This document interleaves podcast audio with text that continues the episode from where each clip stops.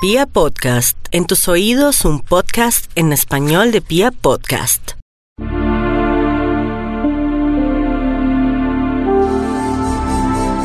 Naciste bajo el signo de la estabilidad, de la seguridad, de la solidez, pero uno se pregunta de dónde viene eso.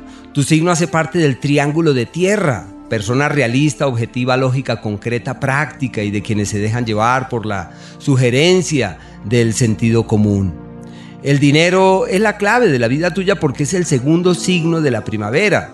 De la misma manera, Tauro hace parte de ese cuadrado de signos eh, estacionales que se llaman los signos fijos. Por ese motivo, la clave de la vida tuya se ciña a la estabilidad, a la seguridad, a la solidez, a la continuidad, a la permanencia en el tiempo de tus esfuerzos y tienes una muy especial disposición para persistir hasta el fin y para lograr aquellas cosas que te propongas. O sea, realmente eres una persona eh, de fiar, eh, cuya firmeza y determinación te hacen persistir y mantenerte firme pese a los embates de la vida y del tiempo.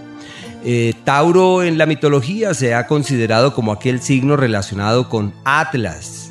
Y precisamente porque están en condiciones de llevar el mundo a cuestas, así que hay que saber llevar esas cargas y sopesar muy cuidadosamente las nuevas pero la determinación y la firmeza que tienen no se compara con nada. Ojo con eh, el relax, porque si se relajan pueden hacerlo con excesivo vigor.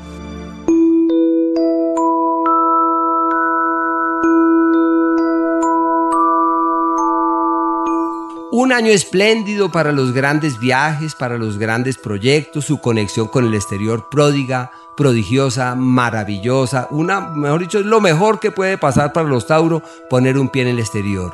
Si quieren sacar visas, una maravilla. Pero si hacen énfasis en su vida espiritual, si tratan de reforzar esos temas del alma y esos mundos del espíritu, pues hacia allá es hacia donde pueden dirigir sus energías y encontrar el éxtasis anhelado. Venus, el astro de la fortuna menor, avanza por el eje del dinero del 3 de abril al día 7 de agosto, todo lo que hagan con el dinero no es que sea bueno, es maravilloso en ese periodo y deben aprovechar ese cuarto de hora porque es lo mejor que tienen. Su mes expansivo y próspero siempre es el mes de febrero. Deben estar allí prestos a ver cómo magnifican y aprovechan ese tipo de energías porque eso pinta perfectamente.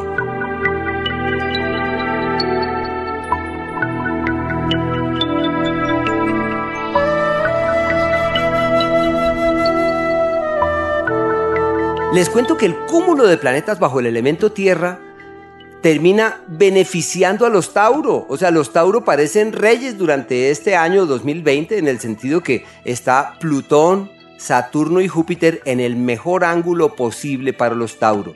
Así que los Tauros no tienen dificultades, los Tauros están perfectamente bien, no hay crisis para los Tauros. Ya tuvieron siete años de problemas, de contratiempos, tuvieron tres años álgidos y difíciles, ya les pasó todas, las tormentas ya pasaron. Pueden sí de pronto presentarse algunas dilaciones con los viajes, algunos, algunas dificultades para los grandes desplazamientos, en el tema espiritual, aunque pueden cristalizar sus cosas, es posible que digan, esto ya no es lo mío, porque lo mío es aquello. Entonces se llama reafirmando su camino espiritual y reiterando cuál es la senda que deben transitar. Y por Marte, eso sí deben tener mucho cuidado para el segundo semestre sobre los temas legales. Eso sí es delicado la firma de papeles, la legalización de cosas, deben ser muy prudentes en las grandes decisiones que tengan que tomar sobre firma de papeles, sociedades, alianzas con otros, contratos, toca todo eso con mucho cuidado. Segundo semestre.